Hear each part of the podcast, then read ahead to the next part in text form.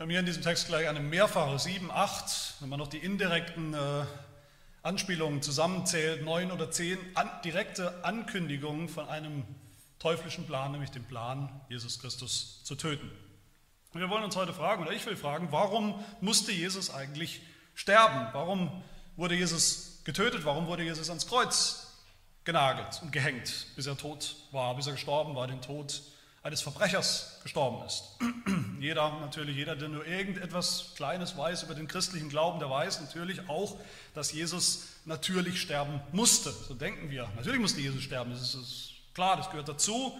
Das war notwendig für das Evangelium, es ist logisch, es ist theologisch notwendig, dass Jesus sterben musste, fast wie eine Gleichung.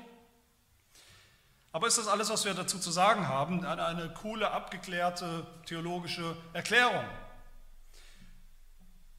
Die vielleicht sogar am Ende rechtfertigt, dass es so kommen musste und, und sogar rechtfertigt, dass Menschen das geplant und durchgeführt haben. Böse Menschen.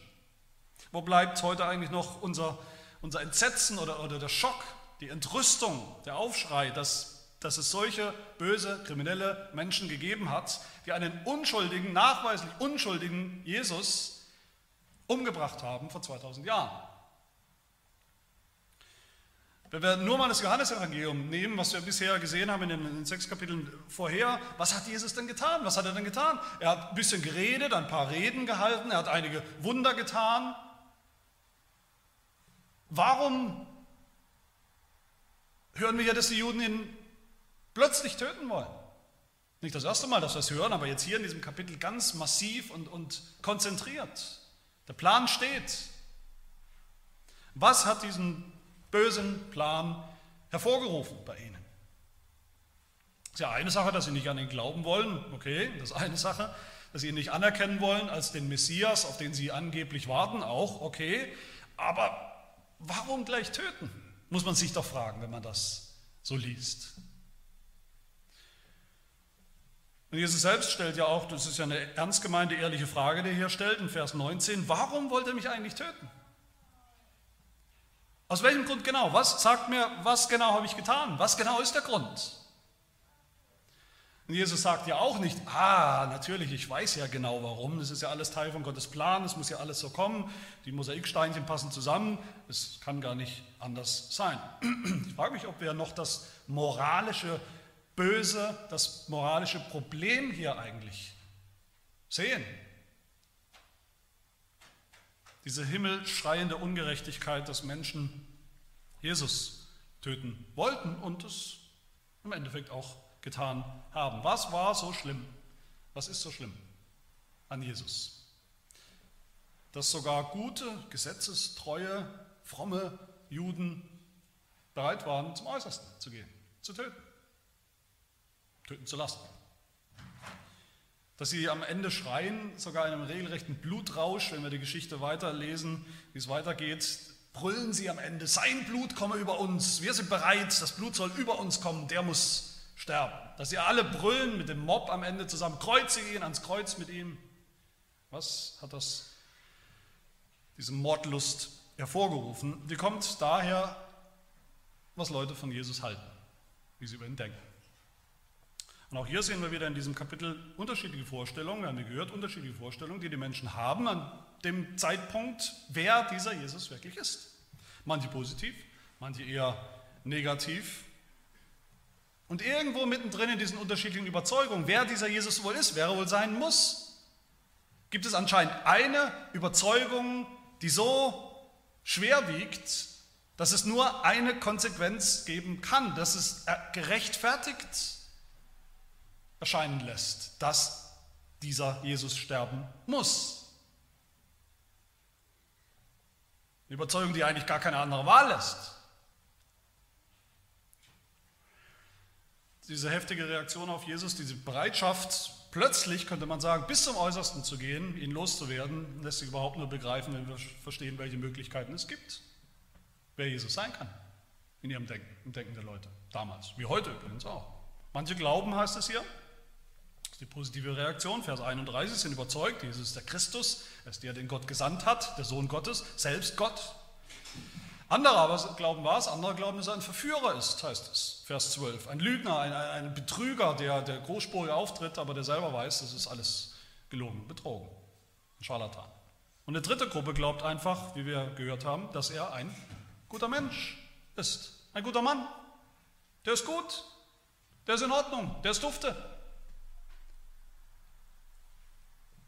Ein vorbildlicher Mensch, da kann man sich eine Scheibe abschneiden. Der fordert nicht zu viel von uns, und man kann doch was von ihm lernen. Diese letzte Gruppe, das ist überhaupt keine kleine Gruppe, damals nicht und heute übrigens auch nicht. Die, diese Menschen, die sich nicht entscheiden können zwischen den beiden Extremen, sondern irgendwo in der Mitte sein wollen.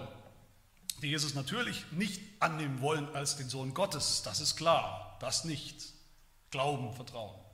Die deshalb noch lange nicht sagen würden, ist ein, ein Betrüger, ein Lügner, sich, sich selbst vielleicht was eingebildet oder den Menschen zumindest Lügen aufgetischt, Zauberei.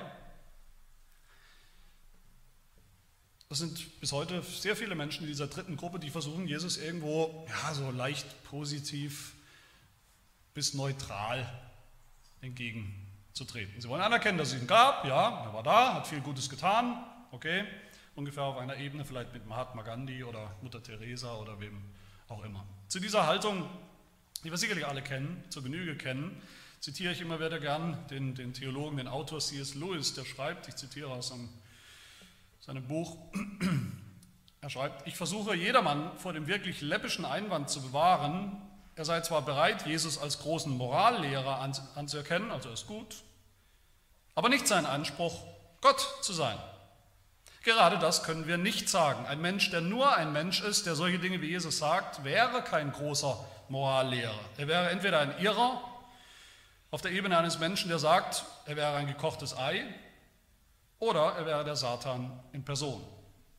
Wir müssen uns deshalb entscheiden, entweder war und ist dieser Mensch Gottes Sohn, oder er war ein Nah- oder Schlimmeres. Man kann ihn als Geisteskranken einsperren, man kann ihn verachten oder als Dämon töten, oder man kann ihm zu Füßen fallen und ihn Herr und Gott nennen.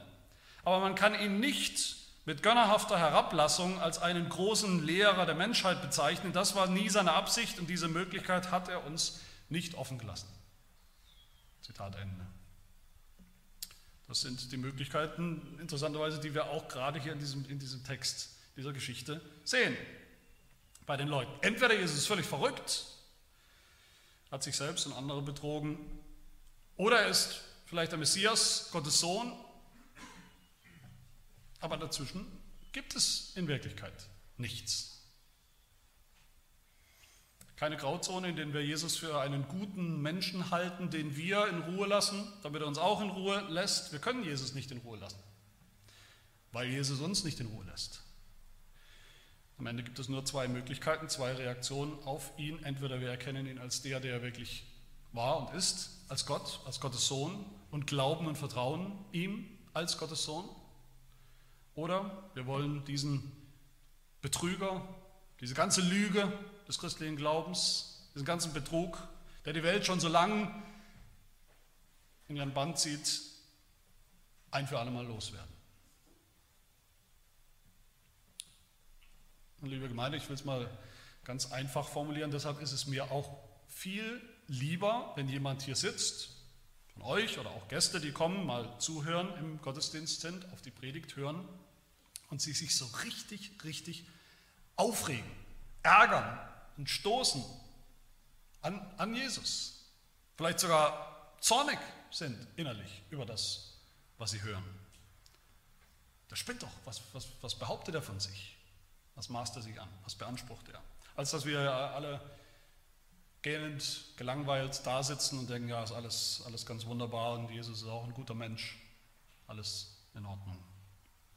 Wer wirklich zuhört auf das, was Jesus sagt und beansprucht, der weiß, es kann nur eine heftige Reaktion geben auf Jesus. Immer. Irgendwann muss es immer eine heftige Reaktion geben auf Jesus. Entweder ein plötzliches oder langsam wachsendes, aber entweder ein heftiges Vertrauen, was wir vielleicht vorher nicht hatten, oder eine, eine heftige Gegenreaktion, Hass, Ablehnung, bis hin zum Wunsch, Das sei alles niemals geschehen, der sei nie geboren, der hätte nie gelebt, der hätte nie ein Wort gesagt. Zu mir.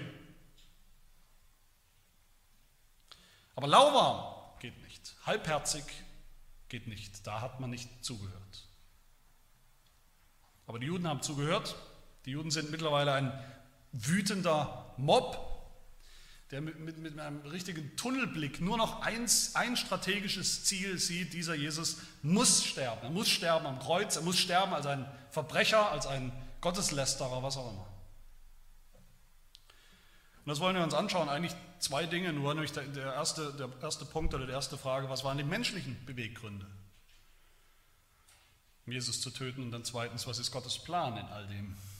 Gibt es noch eine andere, eine göttliche Dimension? in dem, was wir hier sehen. Zum ersten also zur menschlichen Perspektive, zur menschlichen Schuld am Tod Jesu. Dass es überhaupt diese zwei Blickwinkel gibt, das sieht man ja in, in, in dem ganzen Text. Das fängt schon an. Jesus ist in Galiläa. Warum ist er in Galiläa? Weil die Juden in Judäa, da wollen sie ihm schon an den, an, an den Hals, da wollen sie ihn schon töten. Einerseits wissen wir, Jesus wusste ganz genau, dass er sterben wird, dass er sterben muss, dass das der Plan ist. Andererseits zieht er sich zurück. Er begibt sich noch nicht in Gefahr. Das ist noch nicht Gottes Zeitpunkt gekommen. Seine eigenen Brüder sagen zu ihm, du kannst dich nicht verstecken, du musst an die Öffentlichkeit, du musst alles, was du tust, an der Öffentlichkeit tun, aber er sagt, meine Zeit ist noch nicht da. Eure Zeit, ja, ihr habt keine Zeit, ihr kapiert den Plan Gottes hinter all dem nicht, aber meine Zeit ist noch nicht da. Sie haben keine Ahnung von Gottes Perspektive. Aber bevor wir Gottes Plan sehen, sehen wir eben hier diese menschliche Dimension. Und wir wollen fragen, aus welchem Grund genau nochmal, was waren die menschlichen Gründe, warum die Juden Jesus töten wollten. Mussten. Und wir sehen ja drei Gründe in unserem Text. Der erste Grund ist wegen dem, was Jesus sagt über sie, über sich selbst, über die Juden. Jesus hat den Juden schon mehrfach gesagt, wir haben das gehört, er hat ihnen mehrfach auf den Kopf zugesagt, dass sie nicht glauben. Nicht an Gott, nicht an Gottes Plan, nicht an Gottes Messias, nicht an ihn selbst, dass sie nicht glauben, dass sie ungläubig sind. Man könnte sagen, wie ein Prophet, wie viele Propheten im Alten Testament das getan haben, hat auch Jesus das Volk Gottes, die Juden, angeklagt, dass sie nicht glauben an ihren eigenen Gott. Und wenn sie nicht glauben an ihren eigenen Gott, haben sie aufgehört, sein eigenes Volk zu sein. Darum geht es dann gehören sie in die Kategorie ganz normale Sünder. Jeder andere Mensch. Nicht auserwähltes Volk. Und das war so ziemlich das Schlimmste, was Jesus zu diesen Juden damals hätte sagen können. Etwas, das sie auf gar keinen Fall auf sich sitzen lassen konnten und wollten. Man muss dazu sagen, dass die Juden schon eine problematische Vorgeschichte haben. Bezug auf die Propheten, die, die Gott gesandt hat durch die Geschichte durch, immer wieder zu seinem Volk gesandt hat. Die, die Propheten, die ihnen was Unbequemes gesagt haben, die sie erinnert haben an, an, an die Wahrheit, an ihre eigene Sünde erinnert haben, die sie erinnert haben an ihren eigenen Unglauben, an ihren Ungehorsam gegenüber ihrem eigenen Gott. Gott hat immer wieder solche Menschen geschickt, Propheten, wir erinnern uns in der Geschichte. Und wir sehen, wie das Volk Israel überhaupt gar nicht zimperlich mit diesen Propheten umgegangen ist, wenn es ihnen nicht gepasst hat. Also hat ihnen meistens nicht gepasst. Was haben sie getan? Anstatt Buße zu tun, zu hören, zur Einsicht zu kommen, wurden die Propheten gern mal einen Kopf kürzer gemacht. Die wurden einfach deklariert als falsche Propheten. Das kann nicht sein. Das ist ein falscher Prophet und es steht ja schon im Gesetz, in Gottes eigenem Gesetz, ein falscher Prophet, der muss gesteinigt werden. Einfach weg, aus dem Weg räumen. Einfache Lösung sagt Jesus einmal zu den Juden in Lukas 11, also im Neuen Testament. Darum hat auch die Weisheit Gottes gesprochen im Alten Testament. Ich will Propheten und Apostel zu ihnen senden und sie werden etliche von ihnen töten. Das ist die Geschichte Israels gewesen. Schon, schon damals. In Matthäus 23, als Jesus die ganze jüdischen Theologen, die ganze Führungsriege, die Schriftgelehrten, Pharisäer, alle mit, mit, mit Flüchen nur so belegt, Matthäus 23, da sagt er auch, was kommen wird, jetzt demnächst passieren wird. Er sagt, siehe, darum sende ich zu euch Propheten und Weise und Schriftgelehrte und etliche von ihnen werdet ihr töten und kreuzigen Und etliche werdet ihr in euren Synagogen geißeln und sie verfolgen von einer Stadt zur anderen, damit über euch alles gerechte Blut kommt, das auf Erden vergossen worden ist. Vom Blut Abels, des Gerechten, bis zum Blut des Zacharias, des Sohnes Barachias, den ihr zwischen dem Tempel und dem Altar getötet habt. Jerusalem, Jerusalem, die du die Propheten tötest und steinigst, die zu dir gesandt sind. Das sind diese Menschen, die Jesus vor sich hat. Das ist ihre Geschichte schon. Und später erzählt Jesus im Neuen Testament das Gleichnis von, ein Gleichnis von einem, von einem Weingarten und den Weingärtnern, die diesen Weingarten nur gepachtet haben. Der gehört nicht ihnen, sie wollen ihn aber nicht wieder hergeben. Und jedes Mal, wo der Eigentümer einen, einen Knecht, einen Diener schickt, machen sie was? Sie schlagen ihn tot. Da sagt am Ende dieser Weinbergbesitzer, ich habe ja noch einen Sohn, jetzt schicke ich mal meinen Sohn, dem werden sie nichts tun. Und dann lesen wir, die Weingärtner sprachen untereinander, das ist der Sohn, das ist der Erbe. Kommt, lasst uns ihn töten. So wird das Erbgut endlich uns gehören. Das ist die Geschichte. Und all das sieht Jesus hier erfüllt. Das erfüllt sich jetzt. Darin, wie die Juden ihn töten wollen, den Sohn Gottes. Jesus ist der von Gott gesandte Prophet, der sein Volk zur Umkehr leiten soll, der den Unglauben der Juden aufdeckt. Die Juden sind nicht mehr Volk Gottes, die Juden sind Welt. Sünder. Und die Welt hasst Jesus. Immer schon.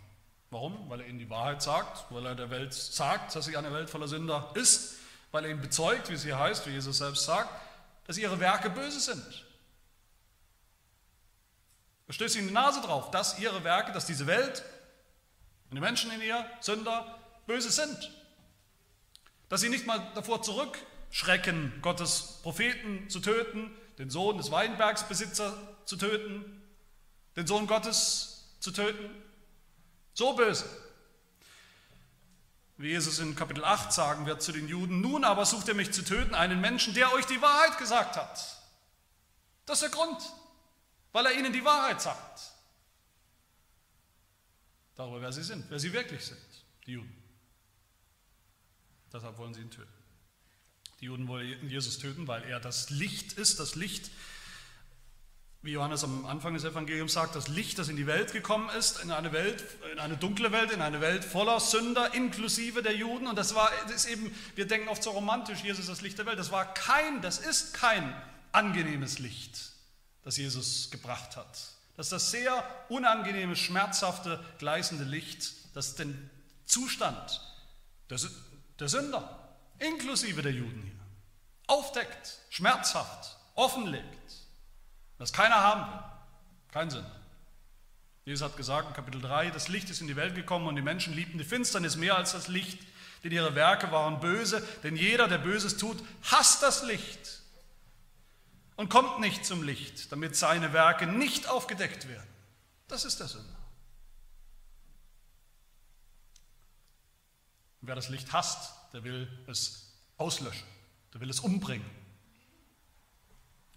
weil es unbequem ist, weil es die Juden in ihrem Stolz, in ihrem Status untergräbt, hinterfragt.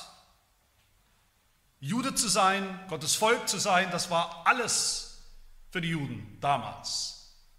Und das nimmt Jesus ihnen. Und deshalb muss er sterben. Der zweite Grund ist, was Jesus über sich selbst sagt. Von Anfang an beansprucht Jesus, gerade im Johannesevangelium, Jesus beansprucht von Anfang an in fast jedem seiner Sätze und seiner Reden, beansprucht er von Anfang an nichts weniger, nicht einen Deut weniger zu sein als Gott selbst, Gottes eigener Sohn. Er kommt von Gott, er ist gesandt von Gott. Er ist nicht nur das Licht, er ist auch die Wahrheit. Alles, was er sagt, sagt Gott. Vers 16, meine Lehre ist nicht von mir, sondern von dem, der mich gesandt hat. Es ist völlig egal, ob ich studiert habe oder nicht. Meine Rede, meine Lehre kommt sowieso von Gott. Hoher, absolut höchster Anspruch. Die Propheten, Propheten im Alten Testament haben das natürlich auch gesagt. Auch sie haben hinausgedonnert, so spricht der Herr. Und auch die, die Schriftgelehrten, die, die haben auch beansprucht, dass ihre Lehre natürlich von Gott kommt. Aber nur Jesus hat, wie wir es immer wieder sehen, als Refrain, was sagt er immer wieder? Amen, Amen, ich sage euch. Und wenn ich euch sage, dann sagt Gott. Und das, wie gesagt, obwohl er nicht mal ausgebildet war, was die Juden ja auch sehr pikiert hat. Jesus beansprucht hier auch der wahre Mose zu sein. Die Juden waren stolz auf, auf Mose. Der ganze Streit, um den es ja auch hier noch geht, der ist ja eigentlich entstanden schon in Kapitel 5, in, dieser, in diesem Wunder, wo Jesus einen Gelähmten geheilt hat. Das ist ja eigentlich der Hintergrund. Jesus hat einen Gelähmten geheilt, gesund gemacht an diesem See. Und wann? Ausgerechnet am Sabbat. Und die Juden haben gesagt, du bist ein Gesetzesbrecher. Du hast den Sabbat gebrochen. Und Jesus sagt hier in Vers 21, eine einzige Sache habe ich getan, ein Werk habe ich, habe ich getan, eine Heilung am Sabbat. Und ihr regt euch auf über mich und dass ich den Sabbat gebrochen habe, dabei haltet ihr selbst, fangt ihr nicht mal an, das Gesetz zu halten. Ich bin aber größer als Mose. Ich halte immer das Gesetz. Ich halte auch den Sabbat. Und zwar so, wie er wirklich gehalten werden soll, wozu er da ist. Jesus sagt, ich habe den ganzen Menschen gesund gemacht am Sabbat. Diesen einen Gelähmten, zeichenhaft für viele Menschen. Dazu ist der Sabbat da. Dazu bin ich gekommen, als Herr des Sabbats. Ich bin der Herr über den Sabbat.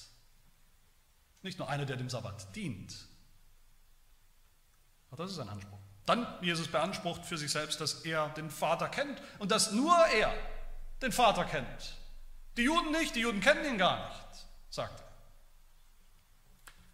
Aber er kennt ihn, weil er von ihm kommt. Er kommt vom Vater. Vers 29. Ich aber kenne ihn, weil ich von ihm bin und er hat mich gesandt. Und nur ich kann das sagen. Und Jesus beansprucht dann auch, dass er wieder zum Vater gehen wird, Vers 33. Noch eine kleine Zeit bin ich bei euch und dann gehe ich hin, nachdem ich gestorben bin und auferstanden, gehe ich hin zu dem, der mich gesandt hat, wo ich hergekommen bin. Das ist ein Anspruch, das ist der Anspruch von Jesus, auch ein Anspruch, den die Juden nicht auf sich sitzen lassen wollen und können, auch deshalb wollen sie und müssen sie ihn töten. Und der dritte Grund, warum sie ihn töten wollen, ist das, was er mit anderen macht. Weil nämlich sogar noch andere Menschen, einfache Menschen, vielleicht dumme Menschen, könnte man denken, so blöd sind, dass sie am Ende an Jesus glauben. Vers 31. Viele aus der Volksmenge glaubten an ihn und sprachen, wenn der Christus kommt, wird der wohl mehr Zeichen tun als die, welcher dieser getan hat. Nein, die Werke reichen, das hatten, was er getan hat, die reichen, die machen ganz deutlich, der ist der Messias. Keine Frage. Vers 41. Dieser ist der Christus. Und dann, direkt im Vers danach, Vers 32, heißt es dann wieder, deshalb wollten die Pharisäer und Priester Jesus ergreifen und töten. Deshalb, weil Menschen glauben. Das ist auch ein Grund. Das kann nicht sein. Das ist irgendwo eine logische Konsequenz, das können wir nachvollziehen. Wer selber natürlich nicht glaubt, dass Jesus Gott ist, dass Jesus der Sohn Gottes ist, der, der kann auch nicht akzeptieren, dass irgendjemand das glaubt.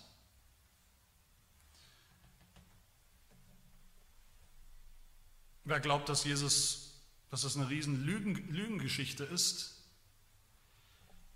der verachtet auch jeden einzelnen Menschen, wie uns zum Beispiel, der das glaubt. Auch das erleben wir immer wieder. Die Juden gönnen Jesus nicht, dass er Erfolg hat, dass er auch nur einen einzigen echten Jünger oder Gläubigen findet. Das bringt sie in Rage, das darf nicht sein. Und weil sie ihm das nicht gönnen, deshalb muss er weg, muss er sterben, dass diese Verführung ein Ende hat. Das sind die drei Gründe, die wir hier sehen, warum die Juden Jesus töten wollten, eigentlich mussten. Was er über sie sagt, was er über sich selbst sagt und was er mit anderen, mit Menschen macht. Aber wenn wir noch einen Schritt zurückgehen, hinter all diesen Gründen warum die Juden Jesus töten wollen. Hinter diesem Konflikt steht ein noch viel tieferer, ultimativer, geistlicher Konflikt. Geist, ein absoluter geistlicher Krieg. Der Krieg zwischen dem Reich der Finsternis eine Lüge des Teufels auf der einen Seite und Gott auf der anderen Seite. Dahinter steht der Krieg, der schon am Anfang der Heiligen Schrift in Genesis 3 angekündigt ist, dass, die, dass es Ungläubiges geben wird, ungläubige Nachkommen der, der Schlange des Teufels geben wird, die nicht ruhen werden, bis sie den einen Nachkommen Gottes den Kopf zertreten haben, ihn getötet haben. Dahinter steckt auch der Krieg, den wir, von dem wir hören, wieder am anderen Ende der Heiligen Schrift in der Offenbarung, wo das als ein Bild, ein Bild, ein Zeichen im Himmel beschrieben wird, war es, dass da ein Drache ist, der die Erde vernichten will, der vor einer Frau steht, eine Frau, die gebären wird, die kurz davor ist, das Kind zu, zur Welt zu bringen. Der Drache steht da und wartet, bis er das Kind vernichtet und tötet, ausrottet. In einem großen Krieg, in einer großen Kriegs- Szene. Dahinter steckt der, der ultimative Konflikt, den wir, der sich durch die ganze Bibel hindurchzieht, von dem, von dem Jesus spricht, wo er sagt, ultimativ ist jeder Mensch eins von beidem. Ultimativ ist jeder Mensch entweder für mich oder radikal und absolut gegen mich. Matthäus 12, wer nicht für mich ist, der ist gegen mich auf ganzer Linie. Wer Gott nicht kennt, der ist nicht neutral in der Bibel in Gottes Augen. Wer Gott nicht kennt, der ist ein Nachkomme, ein Familienangehöriger des Teufels. Ein Feind Gottes, nicht eine neutrale Person. Ein Feind, Freund oder Feind. Jesus lieben oder Jesus abgrundtief hassen. Das sind die zwei einzigen Möglichkeiten. in diesem Kampf. Als Jesus dann zu den Juden sagt hier, dass sie ihn töten wollen, da sagen sie zu ihm, du spinnst ja wohl, du hast wohl einen Dämon, du bist irgendwie, da ist irgendwas in dich gefahren, da stimmt was nicht mit dir. Wie sie später übrigens nochmal zu ihm sagen werden, später sagen, jetzt wissen wir ganz genau, was mit dem Jesus los ist. Wie der diese Wunder tut und alles, was er tut. Wie tut er das? Der ist mit dem Teufel im Bund. Der treibt die Dämonen aus mit der Kraft des Beelzebubs, des Teufels. Was übrigens nach der Bibel die einzige Sünde ist, die nicht vergeben werden kann. Jesus zu sehen, was er tut, seine Werke, zu sehen, wer er eigentlich ist, sehen zu müssen und zu sagen, der ist in Wirklichkeit genau das Gegenteil. Der ist ein Dämon, der ist eine Ausgeburt des Teufels selbst. Der ist alles, was falsch ist. In Kapitel 8 wird Jesus dann offen aussprechen, was dieser allertiefste geistliche Grund ist, warum die, diese Juden, die ungläubigen Juden, Jesus umbringen wollen. Da sagt das in Klartext, Johannes 8, Vers 44, er sagt, ihr habt den Teufel zum Vater. Und was euer Vater, der Teufel, begehrt, das wollt ihr tun. Der war, was, der Teufel? Ein Menschenmörder von Anfang an. Und weil der Teufel ein Menschenmörder von Anfang an ist, seid ihr, seine Kinder, es auch. Ganz einfach. Nur wenn wir das kennen, diese tiefste, diese geistliche, diesen geistlichen Konflikt kennen, wenn uns das bekannt ist, diese, diese epische Krieg, geistliche Konflikt zwischen der Welt, der gefallenen Welt seit dem Sündenfall, zwischen dem Teufel und Gott, wenn wir so wollen, nur dann können wir überhaupt begreifen, woher dieser Hass der Juden kam, ihr mörderischer Plan, warum sie Jesus töten wollten, getötet haben. Ein Menschen, der ihnen einfach nur die Wahrheit gesagt hat, einfach nur ein paar Wunder getan hat. Das heißt, im Grunde in dieser Absicht, die sie hatten, Jesus zu töten, nicht nur Absicht, sondern dem Zwang, sehen wir am Ende dann doch deutlich, dass sie eigentlich doch wissen, wer er ist. Oder nicht? Weil, wenn sie wirklich geglaubt hätten, dass Jesus nur ein guter Mensch ist, damit kann man leben. Das kann man ignorieren. Wenn sie wirklich geglaubt hätten, dass er tatsächlich in echt nur ein Verführer ist, ein ganz normaler Mensch, einfach ein Verführer, ein Irrer, auch das kann man ignorieren. Auch damit kann man leben. Aber mit einem, der vielleicht doch am Ende wirklich ist, wer er sagt er ist. Gottes Sohn, der sie mit ihrer Sünde konfrontiert hat und dann Recht hat. Da heißt es, da gibt es nur entweder absolute Kapitulation vor ihm oder Mord. Bevor wir das, diesen Punkt verlassen, bevor wir meinen, ist ganz einfach hier, nur die Juden waren schuld am Tod Jesu, will ich noch eine letzte Konsequenz daraus ziehen. Das wollte ich sagen, jeder, der konfrontiert wird, mit dem konfrontiert wird, was Jesus hier sagt über uns als Sünder, was er über sich selbst sagt, wer er ist, der hat eben nur, der, der hat genauso wie die Juden damals nur zwei Optionen. Entweder an Jesus zu glauben als den Sohn Gottes oder ihn zu hassen mit jeder Faser unseres Seins. Jeder, der nicht an Jesus glaubt, auch wenn er sich selber noch für so tolerant hält, kann am Ende diesen Jesus nur abgrundtief hassen.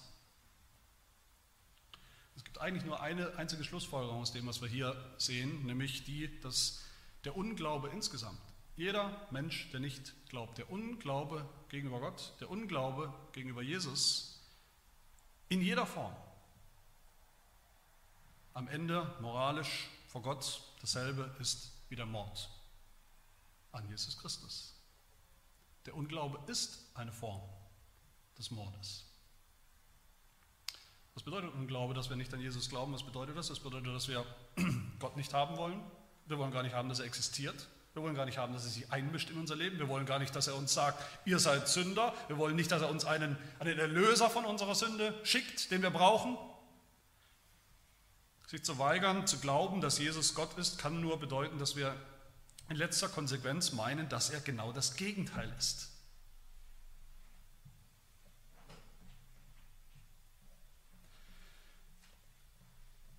Sagt Petrus in der Apostelgeschichte über den Tod Jesu, wer hat, wer hat ihn eigentlich getötet? Die Juden, ja, die Juden haben ihn getötet, aber er geht dann auch einen Schritt weiter und sagt, nein, eigentlich haben ihn alle Ungläubigen, alle gottlosen Menschen dieser Welt getötet. Apostelgeschichte 2, 23, er wurde durch die Hände der Gesetzlosen ans Kreuz geschlagen und getötet. Ganz allgemein. Das heißt, wir sind nicht besser als die Juden damals, keiner von uns. Kein Deut.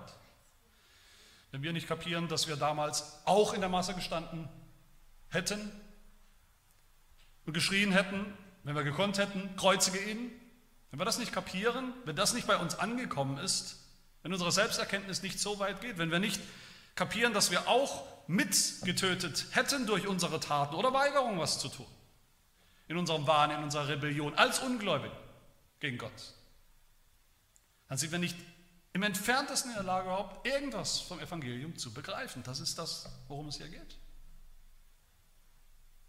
Das sind die Koordinaten. Jesus ist gestorben, er ist gestorben durch die Hände von bösen, von gottlosen, ungläubigen Menschen, zu denen wir auch gehören oder gehört haben, zu denen du vielleicht heute noch gehörst. Ich weiß es nicht. Unser Unglaube ist bereit und ist die Motivation. Jesus den Tod zu wünschen und ihn ans Kreuz zu wünschen. Aber ich will schließen kurz mit dem Blick auf die andere Dimension in all dem, nämlich den, den, den, den göttlichen Blickwinkel auf den Tod Jesu. Es ist leicht, wenn wir diese Geschichte hier lesen, das Verhalten der Juden sehen, dass wir nur auf die menschliche Seite, auf ihre Bosheit schauen, für die sie auch zu Gericht, äh, vor Gericht gerade stehen und, und, und, und äh, Rede und Antwort stehen werden eines Tages. Es ist leicht nur diesen, diesen Justizirrtum zu sehen. Da war ein Mensch, der nachweislich nichts getan hat und doch ist er am Kreuz gelandet. Ein unschuldiger Mensch, ungerecht verurteilt, wie es Nikodemus ja am Ende sagt. Diese kurze Szene, die wir vielleicht nicht ganz einordnen können, ab Vers 51 sagt Nikodemus, was macht er eigentlich da? Stimmt das eigentlich? Ist das eigentlich korrekt? Lässt unser Gesetz das zu? Richtet unser Gesetz einfach jemanden und verdammt ihm zum Tode, den man gar nicht richtig angeschaut und angehört hat, ohne, ohne Prozess, ohne Beweise, ohne Zeugen? Eigentlich nicht. Es ist leicht nur diese eine, diese menschliche Seite zu sehen, aber mitten in dieser ganzen Geschichte oder Dimension von menschlicher, von abgrundtiefer Bosheit und Sündhaftigkeit, die uns hier begegnet. Wie gesagt, nicht nur die Juden, alle ungläubigen Menschen, alle Sünder wie wir selbst. da sehen wir dann doch, Gott sei Dank, noch eine andere Dimension aufstrahlen, aufleuchten, nämlich der göttliche Plan in all dem. Das sehen wir auch überall, zieht sich das durch diese Geschichte hindurch, diese, der göttliche Zeitplan in all dem. Jesus sagt, meine Zeit ist noch nicht da, aber wenn er sagt, meine Zeit ist noch nicht da, dann heißt es natürlich, sie kommt, und zwar schon bald. Erst sagt er, nein, ich gehe nicht zum Fest, und im nächsten Vers heißt es, dann ist er doch zum Fest gegangen, aber jetzt nach seinem, nach Gottes Zeitplan. Er weiß, das kommt alles. Seine Zeit. Jesus wusste natürlich immer schon, dass er genau deshalb gekommen ist, geboren ist und gelebt hat, auf die, auf die Welt gekommen ist, um ultimativ zu sterben.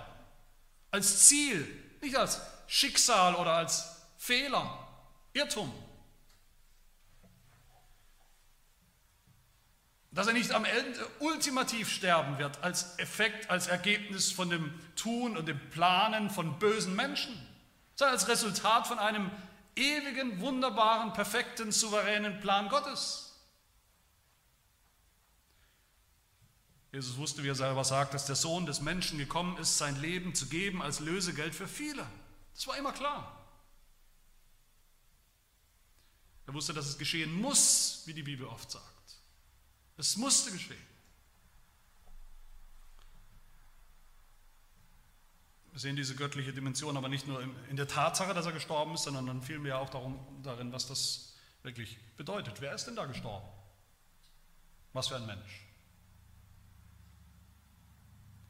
Ein unschuldiger Mensch. Wie eigentlich alle sagen, selbst die Feinde. Eigentlich sind sie alle ratlos und sie versuchen immer wieder, aber sie finden keinen echten Grund. Keine einzige Sünde, die stecken bleibt, die an ihm kleben bleibt, die sie an ihm festmachen können. Keinen äh, echten Gesetzesbruch, den sie an ihm festmachen und ihm nachweisen könnten. Und Jesus fragt mit, mit Recht, wie gesagt, warum sucht er mich zu töten? Was ist es? Listet mal auf die Punkte. Was habe ich getan? Weil ich Wunder getan habe? Weil ich geheilt habe? Weil ich sage, dass ich von Gott komme? Was, was, was, was sind die Dinge, die ich falsch gemacht habe? Er sagt mit Recht in Vers 24, richtet nicht nach dem Augenschein, sondern fällt ein gerechtes Urteil über mich, bitteschön. Und was wäre ein gerechtes Urteil über Jesus Christus? Zu sagen, alle gemeinsam, der hat nichts getan, nicht eine einzige Sünde, jemals. Er war kein Betrüger, kein Scharlatan, kein Sabbatbrecher, kein, kein Hochstapler, kein Gotteslästerer, sondern was? Der, der sagte ist. Der Sündlose, immer Gehorsame, Sohn Gottes, der Gerechte. Und dass Jesus dann trotzdem gestorben ist, dieser Jesus, das kann nur eins bedeuten, dass er nicht aus eigener Schuld, für eigene Schuld, für eigene Sünden, eine eigene Strafe verdient hätte und dafür gestorben ist, sondern dass er gestorben ist für eine fremde Schuld. Eine echte Schuld von echten Sündern die ganz und gar nicht unschuldig sind. Jesus ist gestorben für, Jesus ist gestorben wie ein Verbrecher, für Verbrecher. Jesus ist ermordet worden für Mörder, die ihm von ihrem ganzem Herzen den Tod wünschen. Und Jesus nimmt sogar die allerschlimmste Sünde auf sich, nämlich unseren Unglauben. Wir haben gehört, nicht nur die Juden haben ihn getötet, sondern alle Gottlosen, alle Ungläubigen. Wir haben unseren Beitrag geleistet in unserem Unglauben gegenüber Gott. Aber wie Paulus sagt in Römer 5, Christus ist zur von Gott bestimmten Zeit für Gottlose gestorben. Für die, die ihn im Herzen meucheln und morden wollten. Ist er gestorben. Und was sollen wir damit machen mit dieser Tatsache, mit dieser Wahrheit, was sollen wir tun, wenn wir das erkennen? Das ist dann genau die Frage, die am Ende, nachdem Jesus dann tot gestorben war, dann doch einige Juden stellen, nämlich an Pfingsten. Apostelgeschichte 2, da predigt Petrus und sagt, so soll nun das ganze Haus Israel, also die Juden, wieder mit Gewissheit erkennen, dass Gott ihn, diesen Jesus, sowohl zum Herrn als auch zum Christus gemacht hat. Eben diesen Jesus, den ihr gekreuzigt habt. Und dann hören wir, als sie aber das hörten, drang es ihnen durchs Herz. Und sie sprachen zu Petrus und den übrigen Aposteln, was sollen wir tun, ihr Männer und Brüder? Ja, wir, wir haben es erkannt, das Problem. Das ganze Ausmaß des Problems. Wir haben ihn ermordet. Was sollen wir tun? Da sprach Petrus zu ihnen, tut Buße. Und jeder von euch lasse sich taufen auf den Namen Jesu Christi zur Vergebung der Sünden. Das ist der erste Schritt, dass wir erkennen, dass wir solche, genau solche Sünder sind. Nicht ein Deut besser als diese ungläubigen Juden. Ihre schlimmste Sünde war ja Unglauben. Der ist nicht größer oder kleiner als unser Unglauben, wo immer er uns heute begegnet und festhält. Und dann ist der zweite Schritt, dass wir Buße tun. Und dann, dass wir sehen und erkennen, dieser Jesus kann nur einer sein. Er kann nur Gott sein der den Gott gesandt hat für uns, für uns Sünder. Das erkennen wir gerade, das ist ja die Ironie der Geschichte, das spielt sich alles ab am Laubhüttenfest. Das Laubhüttenfest, eines der größten jüdischen Feste, wo es nur darum ging, alles wie bei allen Festen, bei diesen großen Festen, alles deutet hin auf den Messias, der kommen wird. Und mitten im Fest kommt der Messias und sie hätten ihn erkennen sollen. Sie hätten erkennen sollen in dem, in dem Licht, die Lichter, die angezündet wurden am Laubhüttenfest und in dem Wasser, das ausgegossen wurde, hätten sie erkennen sollen. Das Licht der Welt. Und das, das Wasser, das Leben spendet, das lebendige Wasser das er bringt. Sie hätten erkennen müssen, dass all das jetzt in Erfüllung geht, dass er da ist, dass er dieser Messias ist. Und wer das erkennt, der hat neues Leben und Vergebung für alle unsere Sünden, inklusive unserem Unglauben. Aus dessen Leib wird selbst lebendiges Wasser strömen, wie Jesus sagt, das Wasser des Lebens, das Jesus uns schenkt, uns toten Sündern gibt, weil er selbst nicht tot geblieben ist, sondern auferstanden ist, eingegangen ist in, in die Herrlichkeit, in das ewige Leben. Und am Ende in Vers 43 sehen wir, worauf all das hinausläuft, nämlich auf eine große Spaltung und Trennung unter den ganzen Leuten, die dabei sind. Eine radikale, absolute Trennung und Spaltung. Manche haben ihn erkannt als den Sohn Gottes, der wirklich ist. Eine heftige Reaktion, eine heftige Reaktion, eine ganz herzige Reaktion des Glaubens, des Vertrauens. Andere sind in ihrem Unglauben geblieben und wollten ihn weiterhin tot sehen, bis er es dann am bitteren Ende war. Auch da zwei Möglichkeiten nicht drei, keine Grauzone. Das ist die ultimative Spannung, die bis heute besteht zwischen denen, die nicht glauben, die in ihrem Unglauben gegen Gott weiter hassen, töten, Gott selbst am liebsten tot sehen wollen, dass es ihn gar nicht gibt, dass er keinen Anspruch anmeldet auf mich, mein Leben, auf diese Welt. Und denen auf der anderen Seite, die Jesus erkannt haben und glauben, die ihn anbeten, die ihm vertrauen. Die Spaltung zwischen denen, die verloren gehen und zwischen denen, die das wahre Leben, das ewige Leben finden. Vergebung für die schlimmsten Sünden, die schlimmste Sünde überhaupt, den Unglauben, der Mord ist, Mord an Jesus, Hochverrat an Gott und Mord an seinem Sohn. Und Jesus fragt uns auch alle, wenn du möglicherweise noch kämpfst, gegen ihn feststeckst in diesem Unglauben, fragt er uns, warum sucht ihr mich zu töten? Warum wollt ihr mich auslöschen? Warum wollt ihr Gott auslöschen, loswerden, Gott aus eurem Denken entfernen, aus der Welt entfernen? Warum kommt er nicht zu mir? Er kennt mich, findet Vergebung, findet die Wahrheit, findet das Leben. Findet Vergebung für auch die allerschlimmsten Sünden. Lasst uns diesen Tod Jesu durchgeführt, ja, durch böse Hand böser Menschen, aber nach dem Plan Gottes zu unserem Heil. Lass uns das erkennen, diesen, in diesem Tod erkennen, unsere, das ganze Ausmaß unserer eigenen Sündhaftigkeit, wie sie wirklich uns hier vor Augen gestellt wird. Lass uns das erkennen. Lass uns dann aber auch besonders in seinem Tod, seinen Tod erkennen als ein Zeichen von Gottes Bereitschaft, uns zu vergeben und uns neues Leben zu schenken in Jesus Christus, der nur einer sein kann, nämlich der Christus, der Sohn des lebendigen Gottes. Amen. Wir beten. Ja, unser Gott, wir sind so schnell dabei und es fällt uns so leicht, Sünden in der Welt zu finden, Sünden bei anderen zu entdecken, zu identifizieren, uns darüber zu ärgern und aufzuregen, sie zu verurteilen.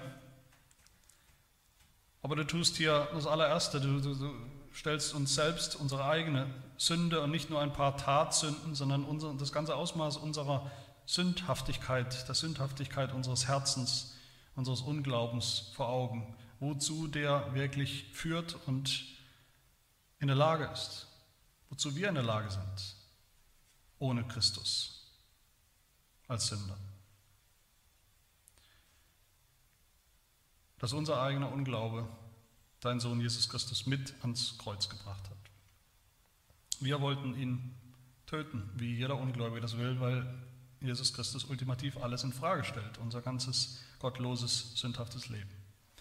Doch sehen wir hier auch, Gott sei Dank, wie du all das geplant hast. Geplant hast, dass dein Sohn kommen wird, sein Leben lassen wird, dass es gelassen hat, gerade für genau diese Sünder, die wir sind. Nur für solche Sünder, nicht für Gerechte, nicht für die, die sich für nicht ganz so schlimm halten, sondern für die, die sich so erkennen. Und so lass uns tief hineinschauen in das Ausmaß unserer Sünde, lass uns dann aber umso tiefer hineinschauen in deine Liebe, in deinen heilsamen Plan, uns von all dem zu erlösen, uns zu vergeben, uns neues Leben zu schenken. Und all das in Jesus Christus, der die Quelle dieses Lebens, des lebendigen Wassers ist. Lass uns ihn erkennen, heftig, in einer heftigen Reaktion des, des Glaubens und Vertrauens, unser ganzes Leben lang. Das bitten wir in Jesu Namen. Amen.